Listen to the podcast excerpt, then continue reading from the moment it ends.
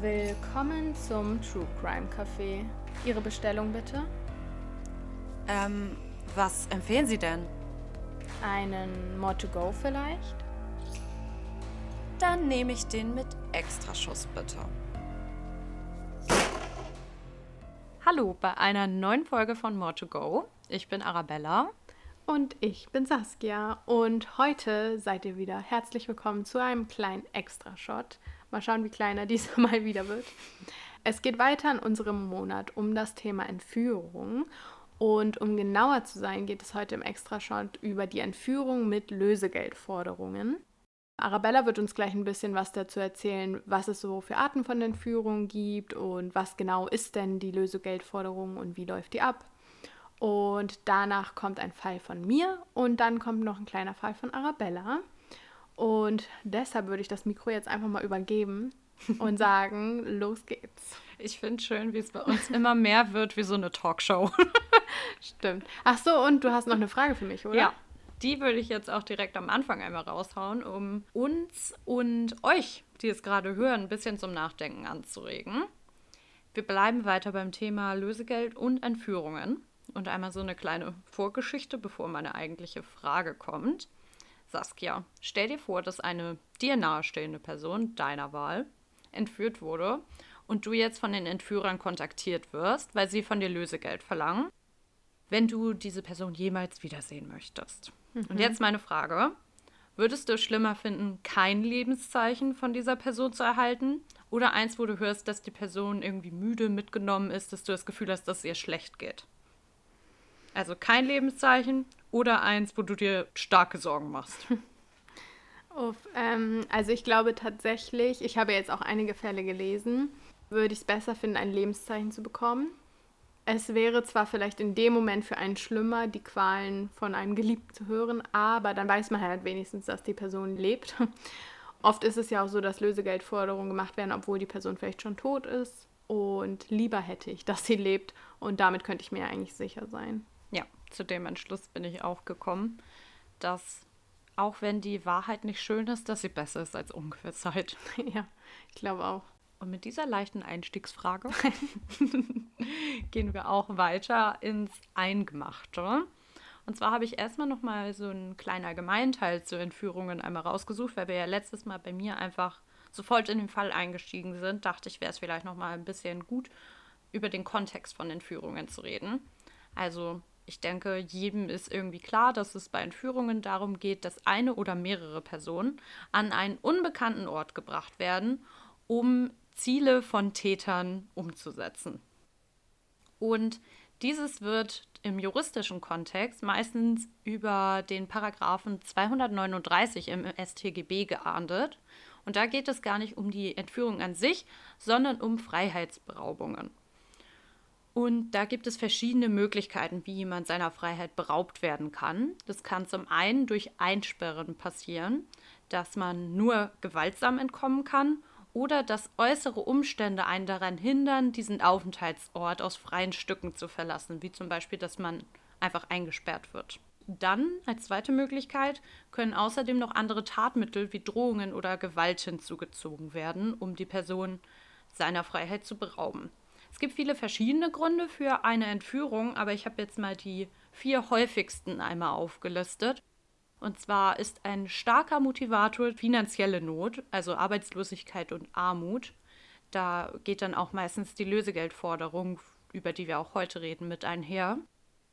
Zum anderen, das ist ein bisschen seltener der Fall, aber kommt auf jeden Fall auch vor, sind auch religiöse oder spirituelle Motive zu nennen. Da muss man aber dazu sagen, dass wenn man den Fall dann ein bisschen genauer betrachtet, die Religion gar nicht wirklich das Motiv ist, sondern dass es meistens eher als Motiv angeführt wird, aber dann auch wieder Finanzen oder Macht da eine größere Rolle spielen.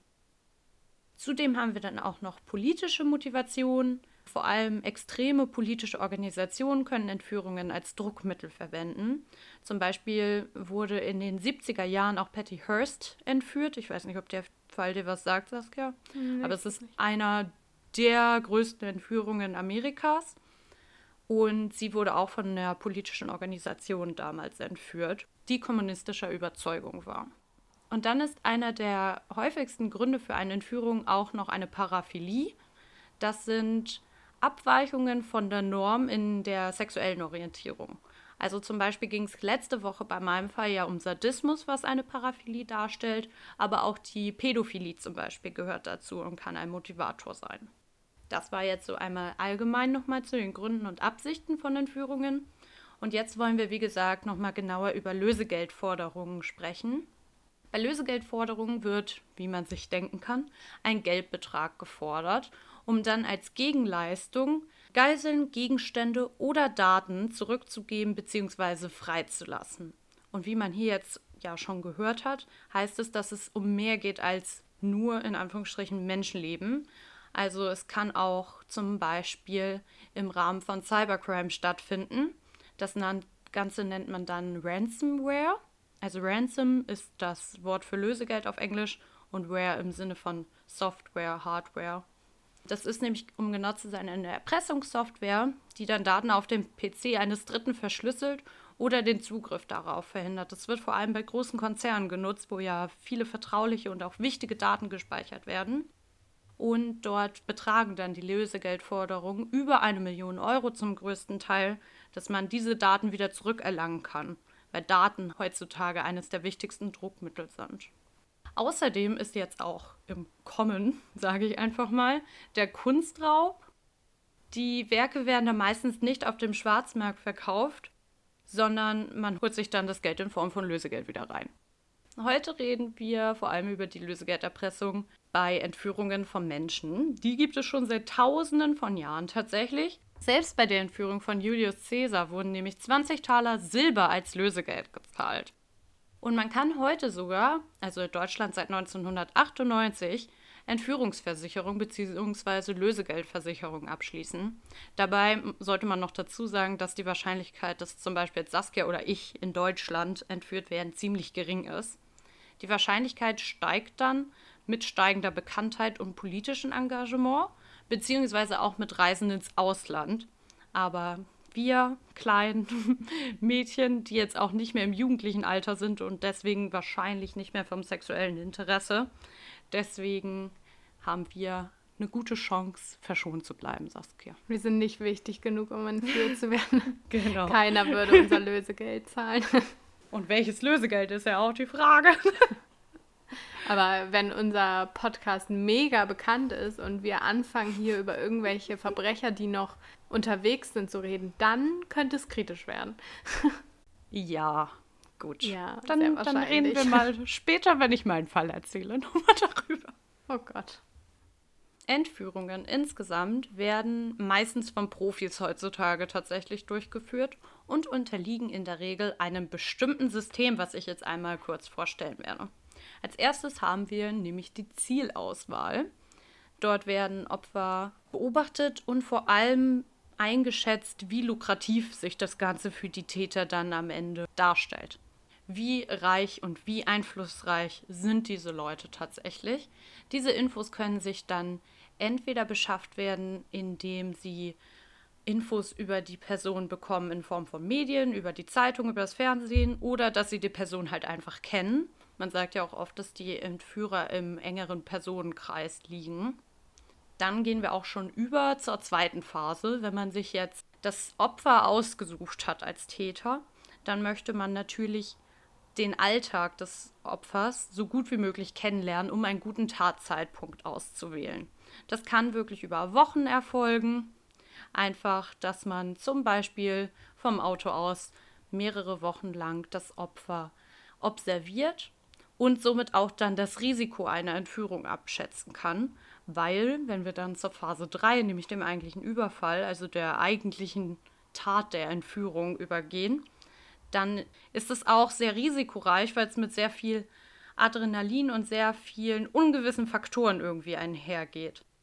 Für Täter ist es sehr risikoreich, weil sie bekannt werden können oder dass Zeugen sie beobachten und für das Opfer wiederum ist es sehr risikoreich, weil sie oftmals gelähmt vor Angst sind. Aber wenn sie sich wehren, ist das Risiko einer Gewaltanwendung besonders hoch. Ob ein Opfer tatsächlich überlebt oder stirbt, entscheidet sich meistens in den ersten 30 Minuten. Ziel ist aber in der Regel nicht die Tötung, Denn das hört sich jetzt sehr hart an, aber aus Sicht des Täters gesprochen, verlieren die Opfer dann ihren Wert. Deswegen in der Regel ist die Tötung nicht das Ziel. Hier beginnt dann auch mit dem Überfall, also der dritten Phase, die Polizeiermittlung. Und als Opfer gilt, dass man niemals versuchen sollte, den Täter zu demaskieren. Das ist meistens das Todesurteil eigentlich der Entführten. Man sollte laut auf sich aufmerksam machen und versuchen wegzurennen, aber nicht versuchen, den Täter zu überführen. Dann kommen wir zur Phase 4, nämlich dem Transport in das Versteck. Auch hier können wieder unerwartete Situationen eintreten, aber trotzdem ist hier schon ein Angstabbau des Entführten möglich. Das könnte zum Beispiel einsetzen, wenn das Opfer die Entführung realisiert und annimmt und dann aber auch Infos zum Beispiel vom Täter erhält, so warum sie jetzt mitgenommen wird, was sie vorhaben. Dann könnte es schon mal zu einem Angstabbau kommen. Meistens ist es so, dass es initial ein Auto gibt, was für den Überfall genutzt wird und dass man dann erstmal schnell von dem Überfallort wegfährt, aber dann auch relativ kurz danach ein anderes Auto oder irgendwie ein anderes Fortbewegungsmittel wählt, dass man nicht weiter rückverfolgt werden kann. Also zum Beispiel an der Raststätte auf ein anderes Auto umsteigen oder einen Fußweg wählen, solche Sachen. Dann haben wir die fünfte Phase, nämlich die eigentliche Verwahrung. Oft ist das an einem abgelegenen Ort, wie eine Hütte, ein Keller, Höhlen, Garagen.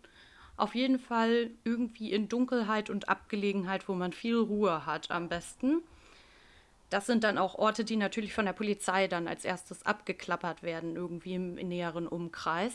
Meistens werden Opfer in vollkommener Dunkelheit gehalten und dann auch gefesselt, damit es nicht zu einer Flucht oder wie gesagt zur Täteridentifizierung kommen kann. Und körperlich werden die Opfer meist relativ gut versorgt. Also ihnen wird genügend Essen gegeben, sie haben die Möglichkeiten, sich zu entledigen etc. Aber die psychischen Folgen sind natürlich enorm. Also das sollte man auf jeden Fall nochmal betonen, dass die psychischen Folgen natürlich immens sind aber die körperlichen Folgen wiederum relativ gering gehalten werden. Und so kommt es dann auch zu dem eigentlichen, worüber wir heute reden wollen, nämlich die Verhandlung und die Einigung. Meistens erfolgt eine Kontaktaufnahme mit Angehörigen bereits Stunden, aber auch spätestens Tage später. Dann werden verschiedene Druckmittel eingesetzt. Forderungen sind keine Polizei, keine Medien und dass man den Forderungen präzise folgen soll, wenn man möchte, dass der Geisel nichts passiert. Dennoch ist oft die Polizei involviert und das auch zu Recht, da es im BKA und auch in allen Bundesländern extra Verhandlungsgruppen gibt. Die sind dann speziell dazu ausgebildet worden, mit Erpressern umzugehen. Und Ziel der Polizei ist dann zum einen die Gefahrenabwehr, also der Schutz des Lebens des Entführten, aber auch die gleichzeitige Beweissicherung zur Überführung des Täters. Dementsprechend kann es da auch öfter mal zu Konflikten kommen, weil von den Angehörigen und vom Opfer selber ist natürlich die Gefahrenabwehr, also der Schutz an allererster Stelle. Aber von öffentlichem Interesse könnte es auch öfter mal sein, dass stattdessen eher der Täter überführt wird. Und diese Sachen muss man dann abwägen. Diese Verhandlungsgruppen haben vor allem die Aufgabe, das Vertrauen des Täters zu gewinnen. Und das hört sich jetzt erstmal irgendwie widersprüchlich an, finde ich. Aber die Täter sind meistens jedenfalls, vor allem wenn sie nicht so viel Erfahrung darin haben, oft extrem gestresst. Und deswegen können sie auch impulsiv reagieren. Und genau das wollen wir halt nicht. Wir wollen keine Kurzschlussreaktion in solchen Situationen. Das heißt, diese Verhandlungsgruppen sind dazu extra psychologisch ausgebildet, viel Smalltalk in solchen Situationen zu führen, Sachen zu wiederholen, positive Punkte aufzuzeigen, auch irgendwie Gemeinsamkeiten, die sich bei dem Smalltalk ergeben, zu benennen und dann natürlich auch die Angehörigen zu betreuen. Also deswegen ist auch diese psychologische Ausbildung da so wichtig, weil das halt nicht vom Psychologen, wie meistens angenommen wird, durchgeführt wird, sondern von diesen Verhandlungsgruppen. Die betreuen dann Angehörige und das Opfer auch selber. Die Kommunikation erfolgt dann von beiden Seiten vorzugsweise zu definierten Zeitpunkten, die nennt man dann im Fachjargon Windows, mit einer festgelegten Telefonnummer. Und Briefverkehr zum Beispiel wurde früher auch eingesetzt, ist heutzutage aber eher selten.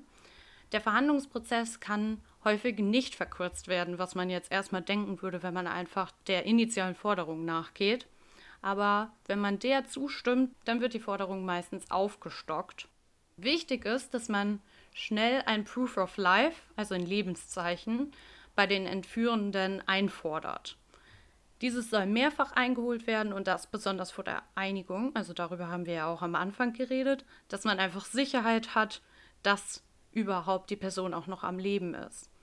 Besonders schwierig sind dann Verhandlungen, wenn mehrere Personen betroffen sind. Dort steigt dann das Tötungs- und auch das Verstümmelungsrisiko, da man genug Druckmittel auf Seiten des Täters besitzt. Und am Ende steht dann die Einigung mit einer konkreten Vereinbarung zur Übergabe des Geldes sowie einem Zeitpunkt der Freilassung. Die Übergabe, die jetzt auch die nächste Phase ist, ist am gefährlichsten für den Entführer. In der Instruktion des Täters gibt es oft eine Reihe von Durchführungsanweisungen. Die Kommunikationswege werden häufig gewechselt und die Überbringerperson wird bestimmt, weil sie einfach große Angst haben, gefasst zu werden in solchen Momenten. Denn auch wenn die Polizei natürlich nicht involviert sein soll, sobald die Polizei Bescheid weiß, wird sie natürlich irgendwie im Hintergrund da aktiv sein. Der Befehl zur Übergabe, also dem Drop, erfolgt am meisten im Dunkeln und auch sehr kurzfristig und überraschend. Was jetzt noch gesagt werden sollte, wenn das Geld tatsächlich zusammenbekommen werden kann, dann ist das in der Regel zwar echt, aber es ist auch registriert. Jeder Geldschein hat eine Registrierungsnummer und so kann man das Ganze dann später zurückverfolgen. Wenn es die Umstände erlauben, ist sogar das Geld manchmal von der Polizei irgendwie präpariert, also zum Beispiel fotokopiert oder dass da irgendwie ein Verfolgungssender drin ist, etc. Der Täter kann sich also nie sicher sein, was irgendwie passiert, wenn er jetzt das Geld in Empfang nimmt. Und sollten die Täter tatsächlich entkommen und das Geld an sich nehmen, dann würden die Geldscheine natürlich niemals in den richtigen Umlauf kommen können, weil sie sonst sofort getrackt werden können von der Polizei. Also beginnt dann auf Seiten des Täters jetzt der eigentliche Struggle, wenn sie überhaupt davon gekommen sind. Oft findet hier auch schon eine Fassung statt, weil sie das Geld dann zum Beispiel irgendwie illegal verkaufen müssen, um es dann zu waschen. Dann kommen wir, wenn es zu einer erfolgreichen Übergabe kommt, zum schönen Teil endlich, nämlich der Freilassung. Zwischen der Zahlung und der Freilassung liegen im Durchschnitt etwa 30 Stunden. Es kann auch eher passieren, kann auch um einiges später passieren, deswegen durchschnittlich 30 Stunden. Wenn mehrere Personen entführt wurden, folgt jetzt meistens eine weitere Verhandlung, weil nicht alle auf einmal freigelassen werden und weitere Forderungen. Und zu guter Letzt, deswegen neun Phasen, steht dann die Versorgung des Opfers im Vordergrund endlich, weil sie oft keine sichtbaren Wunden haben, aber über viele psychische Traumata, wie zum Beispiel auch PTBS, also darüber hat Saskia, glaube ich, auch letzte Woche geredet, die posttraumatische Belastungsstörung leiden und die muss auf jeden Fall behandelt werden. Uff, ja, also ich kann schon mal äh, zu meinem Fall sagen, dass es ein bisschen anders abgelaufen ist als diese Punkte, aber so die typische Entführung, die man so aus dem Fernsehen zum Beispiel kennt, die läuft ja eigentlich immer so ab. Und ich finde es ein bisschen beruhigend, dass man so Tipps bekommen hat, wie man vorgehen soll. Ähm, also zum Beispiel, dass man halt auf keinen Fall demaskieren sollte. Es ergibt total Sinn, aber ich hätte jetzt vielleicht nicht direkt dran gedacht. Also in dem Moment versuchst du dich vielleicht einfach nur zu wehren und so. Aber ich glaube, es ist einfach gut, passiv dabei zu bleiben. Ja. Und nicht aktiv zu werden, den Leuten irgendwie was anzutun. Okay, und damit kommen wir zu meinem Fall. Und der Fall ist gar nicht so unbekannt, würde ich mal sagen. Es geht nämlich um die Schlecker-Entführung. Und zum Schlecker, also zu dem Namen erstmal selbst. Ich vermute, viele unserer Zuhörer werden wissen, was und wer Schlecker ist. Aber an alle Jüngeren, also jünger als wir, würde ich sagen, vielleicht kennen die das gar nicht. Man muss dazu sagen, viele unserer, also die meisten unserer Hörer sind älter als wir. Deswegen denke ich, ist da die Schnittmenge, die es nicht kennen, relativ gering. Aber falls es wer nicht kennt, Uhren auf. Genau. Ähm, also Schlecker ist eine ehemalige Drogeriekette von Anton Schlecker gegründet. Und diese ist dann aber 2012 insolvent gegangen und hat auch alle ihre Läden geschlossen. Und deshalb könnte es sein, dass die jüngeren Hörer diese Kette vielleicht gar nicht kennen. Ich muss sagen, aus meiner Kindheit ist das eine ganz klare Erinnerung, dass es halt überall Schlecker gab. Mhm. Aber ja, jetzt gibt es ihn nicht mehr. Genau, jetzt wollen wir mal in den Fall einsteigen. Und zwar begann alles an einem Dienstagabend, dem 22. Dezember 1987, also kurz vor Weihnachten. Die Schlecker-Familie hatte sich auf den Rückweg einer Weihnachtsfeier begeben, jedoch ahnten sie nicht, dass kurz bevor sie nach Hause kamen, gegen 22.30 Uhr drei Männer unbemerkt in die Villa der Schleckers in Ehingen in Baden-Württemberg einstiegen und sie warteten nun auf die Ankunft der Familie. Die Familie kam dann auch mit ihren beiden Kindern gegen 23 Uhr an ihrer Villa an. Die bewaffneten Täter warteten bereits auf sie. Dass sie die Familie schon seit einem halben Jahr beobachtet hatten, ahnten die Schleckers zu keiner Zeit. Und relativ schnell, nachdem die Familie dann die Villa betreten hatte, wurden sie auch schon überwältigt und gefesselt.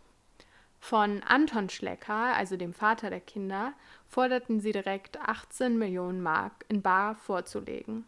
Natürlich braucht eine Erpressung auch immer ein Mittel, mit dem man handeln kann.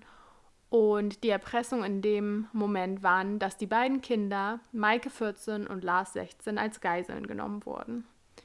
Dafür nahmen zwei der Täter die beiden Kinder mit in den Wagen von Anton Schlecker und fuhren diese in eine nahegelegene Hütte an einem Fischteich. Auch diese Hütte war nicht ganz zufällig gewählt, genauso wie die Opfer nicht. Sie wussten nämlich genau, wo sie sich befanden. Die Hütte war schwer für Fremde zu finden und jeder Handgriff, den sie dort machten, saß. Währenddessen blieb einer der Täter mit den Eltern in der Villa. Und während der ganzen Entführung wurde zu keiner Zeit versucht, sich zu wehren, also vorbildlich gehandelt. Dafür wirkten die Täter auch viel zu erfahren und waren sehr selbstbewusst in ihrem Vorgehen. Was die Familie zu der Zeit natürlich nicht wusste, war, dass zwei der drei Täter schon unzählige Banküberfälle hinter sich hatten, die insgesamt 2,6 Millionen Mark in drei Jahren erbeuteten. Aber scheinbar reichte ihnen dieser große Erfolg der Banküberfälle noch nicht, denn nach den erfolgreichen Banküberfallen entführten sie auch die Tochter eines Bankdirektors und forderten dort Lösegeld. Da dann auch dieser Überfall bzw. diese Entführung klappte, folgte nun die Entführung der Schlecker-Familie bzw. der Kinder. Die Kinder, die ja nun in die Hütte gesperrt wurden, lebten in quälender Ungewissheit in den darauffolgenden Stunden. Sie wussten ja nicht, ob ihr Vater das Geld überhaupt zahlen konnte und ob sie überhaupt freigelassen wurden. Und was ist, wenn die Täter die Waffen benutzen würden? Und wie geht es überhaupt ihren Eltern? Schließlich war einer der Täter bei ihnen geblieben. Kurz nachdem sie in die Hütte kamen und dort gefesselt wurden, ging sogar noch ein weiterer Täter wieder zurück in die Villa. Und als dann der zweite Täter wieder bei dem Ehepaar Schlecker ankam, wurde ihm nochmals gesagt, dass die 18 Millionen Mark zu zahlen sind und sonst würde er die Kinder nie wieder lebend sehen. Anton Schlecker versuchte Ruhe zu bewahren, was ich persönlich in der Situation sehr bewundernswert finde, weil wenn es um meine Kinder gehen würde, auch wenn ich keine habe, könnte ich, glaube ich, einfach überhaupt nicht ruhig bleiben. Aber er versuchte sogar mit den Tätern zu verhandeln. Dabei versuchte er ihnen vor allem mit logischen Argumenten entgegenzukommen und sagte, dass 18 Millionen Mark eine so große Summe sind, dass diese viel zu viel Aufmerksamkeit schaffen würde und so schaffte er es mit seinen kaufmännischen Verhandlungen, sie auf 9,6 Millionen runterzudrücken. Also das ist ja fast die Hälfte. Ein wahrer Geschäftsmann. So ist es. Der hat nicht umsonst so eine Filiale aufbauen können, wobei letztendlich hat es ja dann doch nicht geklappt. Ups. Ups. Um an das Geld zu kommen, musste Schlecker dann seinen Prokuristen kontaktieren, der das Geld von zwei verschiedenen Banken abheben sollte. Und falls ihr euch jetzt, wie auch ich, gefragt habt, was ein Prokurist ist, hast du dich gefragt? Ja, ich wollte dich gleich fragen, wenn du zu Ende geredet hast. Ja, ich wusste es auch vorher nicht. Das ist ein höher gestellter Mitarbeiter eines Unternehmens, das haben oft halt die großen Unternehmen. Und der hat eine zugeteilte Vollmacht. Und so kann er zum Beispiel verschiedenste Verbindlichkeiten eingehen oder insgesamt auch eine Handlungsvollmacht haben. Er hat in diesem Moment eine sehr wichtige Rolle, denn er weiß ja, dass die Familie in Gefahr steckt, vor allem auch die Kinder, und dass ihm kein Fehler unterlaufen darf. Entgegen der Absprache schreibt er sich aber zumindest die Seriennummer, die Arabella auch gerade schon erwähnt hatte, einiger Scheine auf, in der Hoffnung, bei späteren Ermittlungen zu helfen, die Täter zu fassen. Am 24. Dezember übergibt er dann das Geld an die Erpresser. Mit dem Geld machen sich dann die Täter auf dem Weg zur Hütte. Die Eltern sind zu dieser Zeit immer noch im Keller der Villa gefesselt. Und in der Hütte dann angekommen, lassen sie die zum Glück körperlich unversehrten Kinder nicht frei, sondern holen nur den dritten Mann ab und lassen die Kinder zurück. Nachdem die Kinder dann aber nach einiger Zeit merkten, dass ihre Entführer nicht mehr da sind und die Luft rein war, schafften sie es, sich selbst aus den Fesseln zu befreien. Nach knappen zwölf Stunden und sechs davon in dieser Hütte kehrten Lars und Mike wieder in ihr Elternhaus zurück. Die Polizei war dann natürlich auch schon alarmiert und kam dann zum Tatort. Viele Informationen zu den Tätern hatte man aber zu diesem Zeitpunkt noch nicht. Sie wären alle circa gleich alt gewesen. Außerdem fand man einen alten Gürtel und eine Plastikschnur. Das war es aber eigentlich auch schon. Natürlich fing man dann an, die Umgebung zu untersuchen und auch den naheliegenden Teich. Doch auch diese Untersuchungen brachten keine weiteren Informationen. Ebenso versuchte man Phantombilder zu erstellen und andere eingegangene Hinweise nachzugehen, die irgendwie zur Klärung beitragen könnten, aber kein Glück. Die Täter schienen eine Woche lang komplett wie vom Erdboden verschluckt. Dann, endlich nach einer Woche intensiver Ermittlungen, führte eine Spur an die Nordsee. Drei auffällig spendable Camper, die über den Gärtner eine Verbindung zur Familie Schlecker hatten, machten Urlaub auf Föhr. Als die Polizei diese jedoch fasste, stellten sie wenig später ernüchternd fest, dass sie alle ein handfestes Alibi hatten. Wäre ja auch zu leicht gewesen. Langsam begannen dann auch die Gerüchte um Anton Schlecker selber durch die Bevölkerung zu gehen. War er es vielleicht selbst, der die Entführung inszeniert hatte? Schließlich hatte er vor einiger Zeit eine Versicherung für das Eintreten eines solchen Falles abgeschlossen. Mhm. Also wie du gerade schon meintest, er hatte genau eine solche Versicherung. Die ausgehandelte Summe von 9,6 Millionen Mark entsprach dazu genau der versicherten Summe, die er abgeschlossen hatte. Auch diesen Hinweis musste man natürlich als Ermittler dann nachgehen, doch er wurde auch schnell verworfen, vor allem auch, da seine Frau zum Beispiel während der Entführung verletzt wurde. Nochmal ganz kurz dazu. Ich finde es sehr, sehr interessant, dass er diese Versicherung abgeschlossen hat. Aber durch meine Recherche, glaube ich, war das ein sehr schlauer Schachzug. Denn zum Beispiel einer der Gründer von Aldi mhm. wurde auch entführt. Habe ich auch mitbekommen also ganz viele andere Unternehmer oder deren Familie oder Bankmitarbeiter wurden halt auch schon entführt oder erpresst.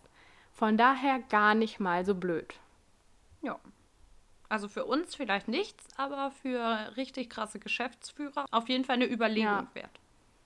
Ja, oder wenn man äh, Millionär ist ja. oder so. Also ich habe zum Beispiel auch letztens in meinem random YouTube-Wahn, in dem ich manchmal verfalle, gesehen, dass wenn man im Lotto irgendwann mal gewinnt und Millionen schwer dann ist, dass man darüber auch am besten nicht reden sollte, weil damit natürlich sofort mhm. die Gefahr steigt, dass zum Beispiel deine Kinder entführt werden. Gruselig. Auf jeden Fall. Nachdem dann also keine der Ermittlungen erfolgsbringend war, wandte man sich an unsere geliebte Sendung Aktenzeichen XY ungelöst. Und in der Sendung wurde der Ablauf wie auch die Täterbeschreibung genauer dargestellt. Und Schlecker bot eine beachtliche Summe von eine Million Mark für einen eindeutigen Hinweis. Und somit begann ein kleines Lottospiel. Denn tausende Anrufe erfolgten mit Hinweisen von Leuten, die Bekannte hatten, die plötzlich viel Geld ausgaben oder sich einen ausgiebigen Urlaub leisten konnten. Doch auch hier kein Erfolg. Selbst in der Polizei selbst stieg dann langsam das Misstrauen. Denn wer so wenig Hinweise hinterließ, schien das Geschehen doch hinter den Kulissen kennen zu müssen. Aber auch dieses Misstrauen war nicht zielführend. Eigentlich blieb den Ermittlern jetzt nur noch die Hoffnung, auf Fehler der Täter zu warten, womöglich auch bei einem weiteren Verbrechen. Und weil ich ja nun schon weiß, wer die Täter sind, kann ich sagen, sie haben es wirklich gut gemacht. Denn nicht nur während der Tat sind sie sehr schlau vorgegangen, sondern auch danach. Sie haben es nämlich nicht gemacht wie die Jungs auf Föhr. Sie sind nicht direkt ähm, losgegangen und haben das Geld aus dem Fenster geschmissen. Sie lebten recht bescheiden weiter und bei Bekannten galten die Täter immer als nett, zuvorkommend und sehr harmlos.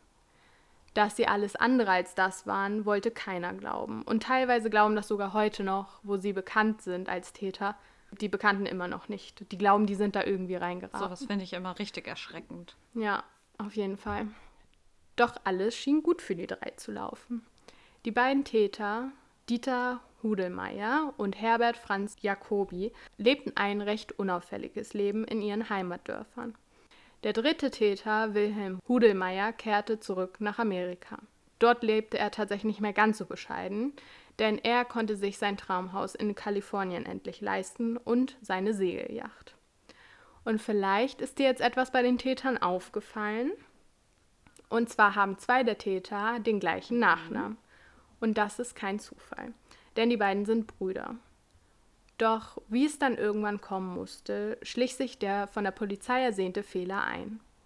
Wilhelm Hudelmeier, also der ältere der Brüder, reichte sein Haus in Kalifornien nicht mehr. Er wollte sein gewonnenes Geld anlegen und spekulierte riskant an der Börse. So schaffte er es tatsächlich, die Millionen sehr schnell zu verlieren. Zehn Jahre nach der Millionenerpressung war er komplett pleite. Neues Geld musste her und er plante einen neuen Überfall mit Jacobi. Und der sollte dann auch stattfinden, und zwar elf Jahre nach der Tat bei den Schleckers, am 7. Juli 1998. Sie stiegen wieder in ein Haus ein und diesmal waren die Opfer direkt noch im Haus. Auch dieser Fall trug sich in Ehingen zu, in der direkten Nachbarschaft, in der die Schleckers damals lebten. Und zwar im Haus des Ehepaars Renn. Der Mann war Direktor der Volksbank. Nicht irgendeine Bank, sondern die Bank, in der damals der Prokurist von Schlecker die Hälfte des Lösegelds geholt hatte. Die beiden wurden dann durch Geräusche eines Fensters wach. Leider war es schon zu spät, als sie das hörten, denn die Täter standen schon im Schlafzimmer und somit konnten sie keine Hilfe mehr rufen. Die ganze Nacht wurde das Ehepaar dann von Jacobi und Hudelmeier überwacht. Sie sollten sich dann morgens, wie immer, fertig machen und sie ließen das Ehepaar sogar noch frühstücken. Währenddessen versuchten sie nochmal alle möglichen Störfaktoren auszuschließen und fragten zum Beispiel, ob Besuche wie zum Beispiel der einer Putzfrau noch geplant sind, aber das wurde ausgeschlossen. Herr Renn sollte dann nach dem Frühstück von der Garage aus einen Mitarbeiter der Bank anrufen. Er sollte nämlich so klingen, als würde er im Auto sitzen. Wieder wird ein Prokurist angefragt. Er fährt mit dem Ehepaar Renz und den Tätern dann in die Bank und öffnet ihnen die eigentlich verschlossene Bank und den Tresor der Bank. Die Täter steckten dort das Geld in drei Taschen ein und ließen das Ehepaar zurück in der Bank, nahmen aber den Prokuristen mit als Geisel. Nach kurzer Zeit fiel ihnen dann jedoch auf der Fahrt auf, dass die dritte Tasche fehlte. Sie hatten eine der Taschen in der Bank vergessen und fuhren auf direktem Weg wieder zurück. Dort wiesen sie dann den Prokuristen an, die fehlende Tasche zu holen, und er gehorchte auch aus Angst und ging alleine zur Bank und holte die Tasche. Mit der gesamten Beute fuhren sie dann in einen Wald, und entgegen der schlimmsten Vorstellung des Prokuristen wurde er dort in Anführungsstrichen nur gefesselt und die Verbrecher fuhren dann wieder weg. Der Fall Schleckers hatte sich also ähnlich wie zuvor wiederholt und dieses Mal wurde aber endlich der entscheidende Fehler gemacht. Routinemäßig rief Jacobi die Familie der Geisel aus einer Telefonzelle an, um ihnen zu sagen, wo sie ihn finden konnten. Mittlerweile kann die Polizei jedoch rekonstruieren, woher diese Anrufe kamen. Und als Jacobi dann wieder einen Anruf an dieser Telefonzelle an seine eigene Familie machte, hatten sie ihn ertappt. Direkt nach diesem Hinweis fingen die Ermittler dann an, ihn zu beschatten – und nur wenig später traf er sich mit Wilhelm Hudelmeier in einem Restaurant. Dessen Gespräche hören die Ermittler am Nebentisch mit. Und Jackpot, denn sie reden über ihren letzten Überfall auf die Volksbank. Sie hatten dann kurze Zeit später alle drei Täter ausfindig gemacht und überraschten sie wenig später alle gleichzeitig in ihren verschiedenen Wohnungen. Das Geld der letzten Verbrechen konnten sie zum Glück auch noch sicherstellen und die Täter gaben im Verhör dann auch direkt die Taten zu. Die Beweise waren ja ohnehin ziemlich eindeutig. Und sie gaben nicht nur die klaren, ihnen zugeschriebenen Taten zu, sondern auch alle anderen Taten, die sie bis dahin gemacht hatten. Und das waren sogar Taten, die die Ermittler ihnen gar nicht zugeschrieben hätten. Insgesamt hatten sie über die Jahre 19 Taten begangen und dabei 20 Millionen Mark erbeutet. Crazy. Und an den meisten Taten waren jedoch nur Jacobi und der ältere der Hudelmeier Brüder Wilhelm beteiligt. Doch statt dann in der Öffentlichkeit Schrecken auszulösen oder Entsetzen, erhielten die Verbrecher viel Sympathie. Man bewunderte sie irgendwie für ihre erfolgreichen Taten über die, ganze Jahr, über die ganzen Jahre. Und ich muss sagen, das hat mich richtig doll an die Serie Haus des Geldes einfach erinnert. Ich habe die Serie nicht geguckt. Ach, Ben. Warum nicht? Willst du eine ehrliche Antwort? Yes, please. Weil ich äh, Serien ja bekannterweise nur im Original gucken kann. Und hm. die Serie ist auf Spanisch. Ich lerne Italienisch. Das verwirrt mich. Deswegen habe ich hm. das Ganze eingestellt. Ja, gut, das verstehe ich. Aber vielleicht musst du dich dann einfach überwinden, das in Deutsch zu gucken. Ich finde, die Synchronstimmen sind auch schön. Also ich weiß jetzt nicht, ob ich sagen würde, dass die gut synchronisiert sind, aber die Synchronstimmen sind sehr schön. Vielleicht werde ich mal darauf zurückkommen. Das ist auf jeden Fall eine Serienempfehlung von mir. Genau, aber da ist es halt ähnlich der Fall. Die rauben eine Bank aus. Das ist auch kein Spoiler. Eigentlich, das ist halt alles, worum es da geht. Ähm, und die erfahren auch irgendwie eher Anklang, als dass die jetzt negativ in der Bevölkerung wirken. Und das ist ja öfter auch schon der Fall gewesen. Also zum Beispiel gab es doch diesen Dagobert. Ja. Diesen Erpresser. Der war sogar im Dschungelcamp. Ja, genau. Und der wird jetzt halt auch nicht behandelt, als wenn er irgendwas super Schlimmes mhm. gemacht hätte. Also komischerweise werden die eher auch oft mal gefeiert. Sie waren dann auch die Gentleman-Gangster, denn mittlerweile waren sie alle um die 60 Jahre. Dass sie schwer bewaffnet während den Taten waren und sogar Kinder entführten, wurde eher ignoriert. Zumindest von der Bevölkerung. Im Gericht wurde das natürlich nicht ignoriert. Und zwar wurden am 22. März 1999 die drei Angeklagten verurteilt. Die beiden Hauptangeklagten, Herbert Franz Jacobi im Alter von 60 Jahren und Wilhelm Hudelmeier mit 64, vor dem Landgericht Ulm. Sie wurden wegen räuberischer Erpressung und erpresserischem Menschenraub zu jeweils 13,5 Jahren Haft verurteilt. Der dritte Angeklagte, Dieter Hudelmeier mit 57, erhielt für seine Beteiligung an zwei der Taten siebeneinhalb Jahre Gefängnis. Ja, und so endete dann letztendlich nach vielen, vielen Jahren der Fall Schlecker. Richtig interessant. Ich hatte da schon so ein bisschen mich da reingelesen mal, aber jetzt so die ganzen Hintergründe kannte ich nicht. Und ich finde es erschreckend, dass die so Ansehen gefunden haben dann in der Öffentlichkeit. Also ich persönlich kann es jetzt gar nicht nachvollziehen, ehrlich gesagt. Gerade mit dem Hintergrundwissen, dass Kinder entführt wurden. Ja, auf jeden Fall. Aber worüber ich auch irgendwie nachdenken musste, die Person, die halt an nicht so vielen Taten beteiligt war, sondern einfach sich zurückgenommen hat und versucht hat, einfach trotzdem irgendwie sein Leben zu leben.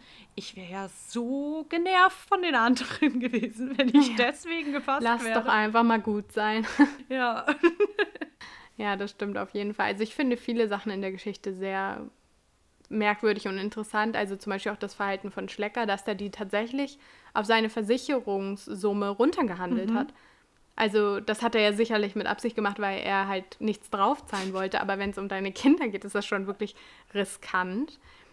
Ähm, und wie du auch gesagt hast, finde ich das mit diesem Ansehen ganz komisch. Ich verstehe vielleicht, warum man das weniger schlimm findet als Morde. Andererseits glaube ich, war der Bevölkerung nicht so ganz klar, dass zum Beispiel der Prokurist im zweiten Fall, also bei der Familie Renn, danach so schlimme psychische Probleme hatte, dass er sofort seinen Job beenden mhm. musste, weil es ihm so schlecht dadurch ging. Und ich schätze mal, allen ging es dadurch erstmal sehr schlecht, gerade wenn du als Kind zum Beispiel sowas erleben musst. Von daher, das sieht man dann vielleicht im Nachhinein nicht mehr in der Bevölkerung. Und das finde ich einfach schlimm, dann die Leute zu feiern. Ja. Ich meine, wie, wie seltsam ist es, wenn du Opfer warst und siehst, dass die dann so, ja, in, der, in den Medien so gut dargestellt werden. Eben. Ich glaube, als Opfer fühlt man sich dann auch so ein bisschen so, als würde einem die Opferrolle so ein bisschen abgesprochen werden. Ja, auf jeden Fall. Und wär, als würde es einfach verharmlost mhm. werden, was passierte. Ja, also ich fand den Fall auch sehr interessant zu recherchieren, aber ich bin mal gespannt auf deinen. Ich habe ja schon wieder so einiges gehört. Oh ja, es ist mal wieder kein leichter Fall. Ihr findet in der Folgenbeschreibung, wie gefühlt bei jedem meiner Fälle, eine Triggerwarnung. Ansonsten würde ich sagen, fangen wir einfach direkt mal an. Es ist bei dir schon eher eine klassische Entführung mit Lösegelderpressung als bei mir, muss ich sagen. Aber hm, bei mir wird auch Lösegeld gefordert und ich fand den Fall zu krass, um ihn nicht mit euch zu teilen. Mein Fall heute hat mir gezeigt, wie sehr die Ungewissheit eine Familie tatsächlich plagen kann. Es geht um Maria B. Sie war die Ehefrau des Kreissparkassenvorsitzenden Thomas Böger. Sie wohnten in Heidenheim in Baden-Württemberg. Das ist westlich von Stuttgart gelegen und führte dort eine glückliche Ehe. Im Jahre 2010 hatten sie zusammen zwei Kinder im Alter von Mitte 20. Doch am 12. Mai desselben Jahres sollte sich dieses alles mit einem Anruf bei ihrem Ehemann schlagartig ändern. Um 11.23 Uhr, während Thomas Bögerl gerade in einer Besprechung mit dem Bürgermeister in Niederstotzingen ist, klingelt sein Telefon. Am anderen Ende hört er die Stimme eines etwa 40-jährigen Mannes mit schwäbischem Dialekt, der angibt, seine Ehefrau von ihrem gemeinsamen Haus entführt zu haben. Seine Forderung? 300.000 Euro Lösegeld. Thomas Börgerl habe bis 13 Uhr Zeit, jenes Geld in bestimmten Stückelungen zu organisieren und an einer Unterquerung der A7 Richtung Würzburg zu deponieren. Den Übergabeort könne er durch eine Deutschlandflagge leicht identifizieren. Zusammen einigen sich die beiden auf eine Uhrzeit von 14 Uhr. Denn so eine Summe Geld zu beschaffen sei leichter gesagt als getan. Nach dem Telefonat geht der besorgte Ehemann diesen Forderungen so schnell es geht nach und kontaktiert parallel dazu die Polizei. Doch rechtzeitig schafft er es dennoch nicht. Um 15.27 Uhr, also mit 87 Minuten Verspätung, bringt er das Geld zu dem vereinbarten Treffpunkt. Doch das Lösegeld wird niemals von dem Entführer abgeholt werden. Herr Bögel war wohl zu spät. Es vergehen Tage ohne ein Lebenszeichen seiner Frau. Die Polizei findet zwei Tage später das Handy der Entführten in der Nähe der Autobahn. Am dritten Tag gibt es dann endlich einen kleinen Durchbruch. Sie finden das Auto von Maria B., was sie jedoch auch finden, ist Blut. Viel Blut, und zwar das Blut von Maria. Aber auch die DNA des Täters kann sichergestellt werden. Von beiden fehlt sonst allerdings weiterhin jede Spur. Am 19. Mai, also am siebten Tag der Entführung, wendet sich dann die Familie an die Öffentlichkeit, auch wieder über Aktenzeichen XY. Und Saskia, da habe ich jetzt eine kleine Aufnahme für dich. Ich weiß nicht, inwiefern wir alles davon jetzt auch mit den Hörern teilen, weil es schon sehr emotional ist. Aber ich wollte auf jeden Fall einen kleinen Ausschnitt einmal zeigen, weil ich finde, dass es immer was anderes ist, über psychische Schäden von Angehörigen und Opfern zu reden, als es dann auch nochmal zu hören. Mhm, auf jeden Fall. Okay. Wir, die Familie Bögerl, wenden uns hiermit offen an den Führer unserer Mutter Maria Bögerl. Wir flehen Sie an, die für uns alle so qualvolle Situation positiv zu beenden. Bitte lassen Sie uns wissen, wo sich unsere Mama befindet. Oh, Bella, warum zeigst du mir sowas? Ja. Das ist so schlimm. Man hört so doll diese Angst und Verzweiflung irgendwie in deren Stimmen. Oh, ich werde heute nicht mehr glücklich werden. So geht's mir auch, Saskia. So geht's mir auch. Ich finde, bei dem ersten Ausschnitt, den ich dir jetzt gezeigt habe, hört man schon, wie mitgenommen der Sohn ist. Und wenn man dann den Vater da weinen hört, das hat mir so das Herz zerrissen. Ja, ich kann sowas auch überhaupt gar nicht verkraften. Und umso weniger nachvollziehen konnte ich dann auch die Reaktion der Öffentlichkeit. Denn die haben das Ganze tatsächlich ziemlich stark kritisiert zum einen die Tatsache, dass die Polizei überhaupt erlaubt hat, dieses Video auszustrahlen, weil es für alle Beteiligten ja irgendwie klar ist, dass das bei dem Täter nichts ändern wird. Sondern es ist einfach für die Öffentlichkeit und für die Familie schlimm, aber beim Täter wird es vermutlich nichts bewirken. Und was tatsächlich auch noch gesagt wurde, ist, dass das eher so eine Art Ablenkungsmanöver irgendwie war. Aber da werde ich gleich auch nochmal drauf eingehen. Auf jeden Fall gab es da nicht so einen großen Anklang in der Öffentlichkeit. Weißt du, was ich dazu sage? Kritik, die einen nicht voranbringt, kann auch einfach sein gelassen ja. werden. Und in so einem Moment Kritik zu äußern, die wirklich komplett unnötig ist, weil es ist ja schon geschehen, ist Quatsch. Und vor allem, wenn es doch noch ein wenig Hoffnung gibt, dass das irgendwas im Täter mhm. auslöst, dann finde ich das auch gut, dass die es machen. Also wirklich, naja, man muss Menschen manchmal nicht verstehen, wie die handeln. Ja, da hast du recht. Aber wie auch schon bereits vermutet, reagiert der Täter auf diesen emotionalen Appell nicht. Stattdessen wird am 3. Juni 2010 die Leiche von Maria Bögerls von einem Spaziergänger gefunden. Und so ergibt sich dann folgender Tathergang. Am Vormittag des 12.05.2010 wurde Maria Bögerl von ihrem eigenen Haus aus entführt und mit ihrem eigenen Wagen am helllichten Tag zu einem nahegelegenen Kloster gefahren.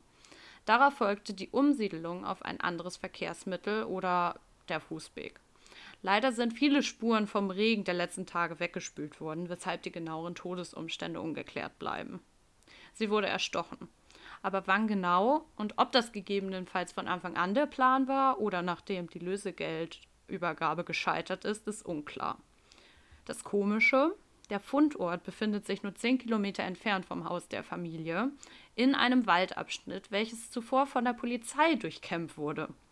Und dann stellt sich natürlich die Frage, warum die Leiche nicht schon früher von der Polizei sichergestellt werden konnte. So beginnen dann die Spekulationen der Presse und des Internets. Handelte es sich um ein Täuschungsmanöver? War es gar keine Entführung, sondern eine mörderische Beziehungstat? Mit solchen Fragen wird die gesamte Familie durchgehend bombardiert.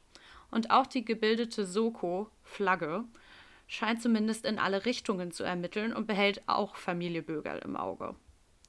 2011, ein Jahr nach dem Tod seiner Frau, hält Thomas Böger diese öffentlichen Anschuldigungen nicht mehr stand. In seiner Trauer nimmt er sich am 11. Juli 2011 das Leben. Für dieses tragische Ereignis machen die Kinder der Bürger als besonders die Polizei verantwortlich. Mangelhafte Spurensicherung, eine gescheiterte Geldübergabe und die Tatsache, dass die Leiche ihrer Mutter nicht von der Polizei selbst gefunden wurde, gehören zu den Vorwürfen. Und ähm, jetzt einmal nochmal so dazu. Er hat auch einen Abschiedsbrief geschrieben und da meinte er auch, dass er das nicht mehr aushält. Und das finde ich einfach so schlimm, was für eine Auswirkung dann auch so Anschuldigungen von der Öffentlichkeit, wenn genau das Gegenteil der Fall ist, dass er einfach so gebrochen ist von dieser Tat, dass die dann sowas bewirken. Das hat mich richtig mitgenommen. Er gibt sich ja bestimmt eh schon die Schuld, dass er irgendwie nicht da war oder ja. das zu spät abgegeben hat, das Geld. Aber dann auch noch wirklich offiziell Anschuldigungen zu bekommen, ist ja richtig schlimm. Ja. Obwohl die Polizei von der einen Seite diese Vorwürfe bekommen, arbeitet die Soko-Flagge auch jetzt noch unermüdlich an dem Fall. Mehr als 10.000 Spuren sind inzwischen im Fall Bögerl gespeichert. Dass eine Sonderkommission so lange besteht, ist auch insgesamt ziemlich untypisch. Sonst besteht die eigentlich nur wenige Tage oder maximal ein paar Monate aufgrund der finanziellen und personellen Einbußen, die sie dadurch machen aber seit zehn Jahren besteht die Soko-Flagge. Die Sonderkommission ermittelt nämlich weiter. Wahre Fortschritte sind allerdings eine Seltenheit. Immer wieder werden sie von Männern in die Irre geführt, die vermeintliches Täterwissen preisgeben. 2014 wurden dann auch alle Mitglieder der Soko-Flagge ausgetauscht, um dem Fall neue Perspektiven zu verleihen. Das macht man manchmal, damit man mit so einem frischen Paar Augen sozusagen auf das Geschehene und auf den Tathergang nochmal neu schauen kann. Hm. Abgesehen von der Familie und den irreführenden Hinweisen wurden auch diversen anderen Ansätzen nachgegangen. Da die DNA des Täters ja sichergestellt werden konnte, wurde innerhalb von Reihenuntersuchungen die DNA von insgesamt 8000 Menschen aus dem Umkreis von Heidenheim sichergestellt. Der Leiter der Soko-Flagge, Thomas Friedrich, ist weiterhin, also nach dem Stand von 2020, davon überzeugt, dass die DNA des Spurenträgers irgendwo in ihrer Datenbank wiederzufinden ist. Und obwohl es keine Übereinstimmungen bis jetzt gab, geht er mit seinem Team immer noch die 10.000 Spuren und eine Million Funkzelldaten durch. Er sagt, Daten lügen nicht, Zeugen können vergessen. Inzwischen geht Friedrich davon aus, dass Maria Böger bereits kurz nach der Entführung umgebracht wurde. Ob das an der gescheiterten Geldübergabe lag, bei der die Polizei anscheinend auch dem Übergabeort zu nahe gekommen war, oder bereits davor, bleibt ungeklärt. Eins ist dem Soko-Leiter aber auch nach zehn Jahren klar. Er wird den Umständen der Entführung von Maria Böger weiter auf den Grund gehen. Für ihre Hinterbliebenen, für seinen eigenen Frieden und natürlich für Maria Böger selbst. Dem Opfer will man seine Würde zurückgeben, sagt er. Richtig schlimm, der Fall. Da fand ich meinen besser. Also besser zu verdauen ja. irgendwie. Ich glaube, es gibt manchmal so Ermittler, die einfach richtig an einem Fall zu nagen haben und einfach nicht mehr aufgeben können. Und das ist so lange diese Soko-Flagge. Genau, und dass es so lange diese Soko-Flagge gibt, ist ja auch nicht normal. Und ich schätze mal, die sind einfach richtig engagiert in diesem Fall und können einfach nicht aufhören, bevor die was gefunden haben. Ja, ich habe ein Interview von, also mit ihm gelesen. Er sagt da auch drin, dass er immer einen Zettel und einen Block neben seinem Bett liegen hat, falls er mal aufwacht und ihm noch irgendwas einfällt. Also es ist wirklich so ein bisschen seine Lebensaufgabe tatsächlich geworden, da nochmal irgendwie hinterzusteigen. Er möchte irgendwann einfach dem Täter mal ins Gesicht blicken und hm. dann in dem Sinne bezwecken, dass sowohl Maria B. vielleicht Ruhe findet, als auch die Familie, als auch er, weil er da ja auch schon seit über sieben Jahren jetzt dran sitzt. Boah, ich bin mal gespannt, ob da noch irgendwann mal was rauskommt, weil mit jedem Jahr, was verstreicht, ist es ja auch eigentlich unwahrscheinlicher. Ja. Dass du da den Täter findest. Aber war die Familie so reich, dass es sich richtig gelohnt hätte? Also 300.000 Euro hört sich jetzt schlimm an, aber ist ja relativ wenig eigentlich für so eine Lösegelderpressung. Aber mhm. es ist mhm. schon so, dass er als Sparkassenvorsitzender, vor allem da in deren Ort, recht viel Ansehen hatte. Er war ja auch beim Bürgermeister. Also deswegen geht man auch davon aus, dass die Person, die Maria Bögerl damals entführt hat, irgendwie aus diesem Umkreis kommt und weiß, wie viel Ansehen die genießen. Mhm. Okay, ich hoffe einfach wirklich, dass die ihn finden. Falls wir nochmal irgendwann Updates dazu hören sollten, dann werden wir das natürlich auch mit euch teilen, wie es jetzt auch schon öfter mal bei uns der Fall war. Ja, ihr werdet die erste sein, die es mitbekommen, wenn wir was mitbekommen. genau. Ja, und damit ist es das auch schon vom kurzen Extra-Shot. Ich hoffe, euch hat der Fall oder die Fälle mhm. gefallen und das Thema insgesamt.